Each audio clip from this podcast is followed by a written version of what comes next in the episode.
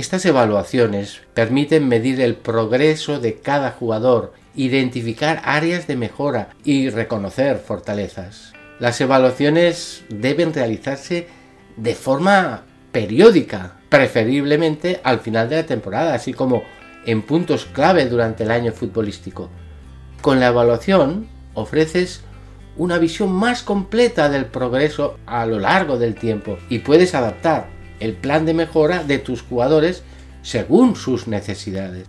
Las evaluaciones abordan los aspectos técnicos, habilidades individuales, regate, disparo, etc. Los tácticos, posicionamiento, toma de decisiones, trabajo en equipo, etcétera, ¿no? También físicos, velocidad, resistencia y también los actitudinales, esfuerzo, compromiso, disciplina.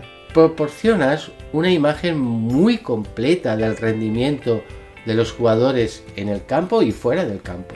Cada evaluación debe ser individualizada, enfocándose en las necesidades únicas de cada jugador al ofrecer retroalimentación personalizada, es mucho más sencillo diseñar planes de desarrollo efectivos. Establece criterios claros y objetivos para las evaluaciones. Es la clave ¿eh? para garantizar que el proceso sea justo y coherente. Los criterios deben ser transparentes y conocidos por todos los jugadores y entrenadores involucrados en el proceso de evaluación. Para que realmente sea útil, deben entender perfectamente el informe que se les entrega y a la vez ha de motivarles a seguir mejorando. Para obtener una evaluación más completa y, precisa es recomendable utilizar fuentes de información, observaciones durante los partidos y también entrenamientos, análisis de vídeo, datos estadísticos y, por supuesto la opinión de otros miembros del cuerpo técnico. El objetivo principal de las evaluaciones es el desarrollo de los jugadores. Tiene que quedar claro desde el primer momento.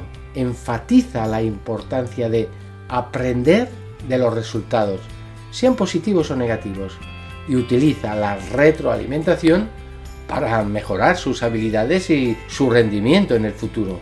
Al compartir los resultados de las evaluaciones con los jugadores, es esencial hacerlo en un ambiente positivo y constructivo.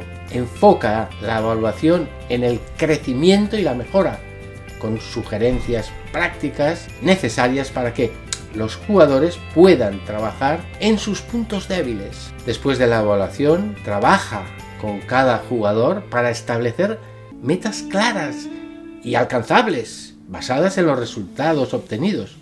Define objetivos específicos y medibles que ayudará a los jugadores a mantener el enfoque y, la motivación para la mejora continua. A lo largo de la temporada, realiza seguimientos periódicos para revisar el progreso de los jugadores hacia sus metas. Reajusta el plan de desarrollo según sea necesario. Continúa ofreciéndoles apoyo y retroalimentación constante para el crecimiento individual y colectivo. Al atender a los jugadores a reflexionar sobre su propio rendimiento y desarrollo, les ofreces la oportunidad de tomar conciencia de sus fortalezas y sus áreas de mejora, lo que les permite estar más predispuestos en su crecimiento y aprendizaje. Para fomentar la autorreflexión, establece un ambiente de, confianza.